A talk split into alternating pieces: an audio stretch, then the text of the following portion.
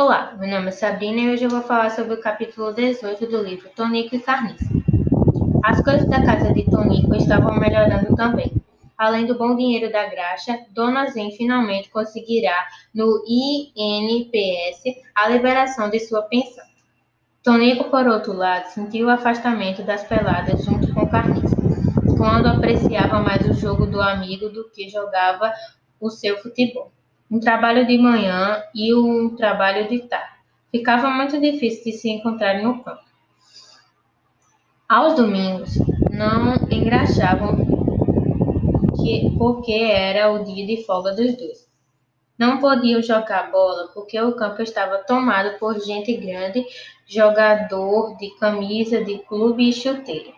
Mas Tonico se conformava com a situação, pois via o dinheiro entrando na sua cadeira de engraxar e sabia que o amigo também estava satisfeito. Mas um dia aconteceu. No túnel de carniça, um dia, quando ele estava guardando o material de engraxar para passá-lo ao Tonico, que estava para chegar, apareceram quatro pivetes e foram gritando pelo nome de carniça. E um deles dizendo: é um assalto, cara. A grana foi toda recolhida pelo dono do armazém. Não. E ele disse: A grana já foi recolhida pelo dono do armazém. Não tem nenhuma grana aqui. Então vamos lá dentro espremer o coroa, falou o outro pivete. Então Carniça resolveram abrir a caixa de a abrir a caixa da cadeira e entregar todo o dinheiro que tinha apurado aquela hora, até aquela hora. Enquanto os outros remexiam tudo atrás de dinheiro, Carniça pensou. Eles chamaram pelo meu nome, mas eu não conheço eles, nem mesmo lá no o menino mais velho, que tinha arma, encostou a boca no ouvido de Carniça e disse: Autoritário. Olha, cara, toda semana agora a gente passa por aqui para cobrar a proteção. Está avisado? Que proteção? Não sabe o que é proteção, o meu? Ele é um otário, disse o outro menino.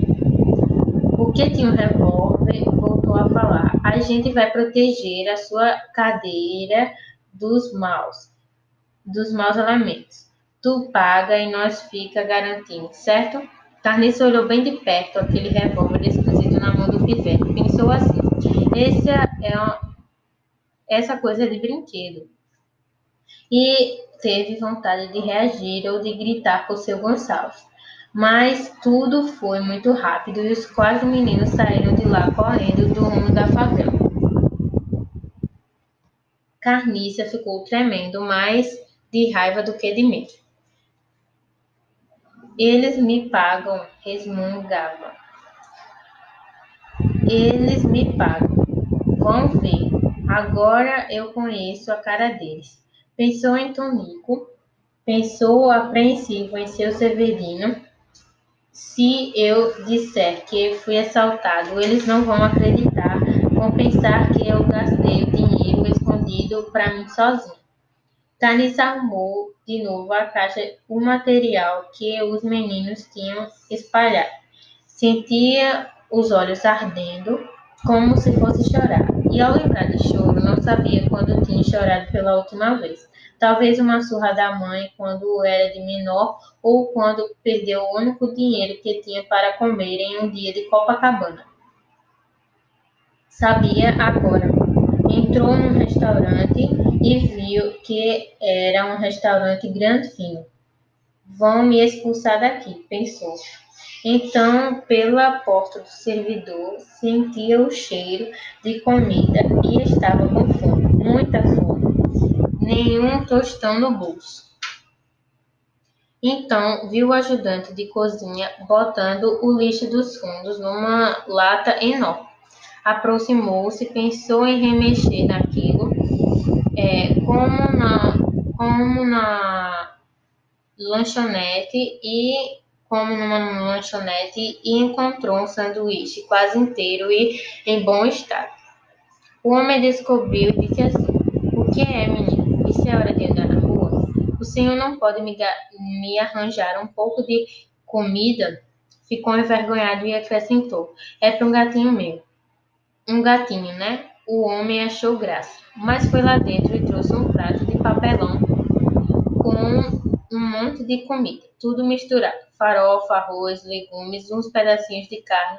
Comeu aquilo mesmo com certa azia e, de repente, sentiu alguma coisa que escorria pelo seu rosto. Fungou e se descobriu chorando, em mistura da, com aquela azia de comer. Carniça levantou os olhos e viu Tonico se aproximar. Bom, é isso e eu espero que você tenha gostado.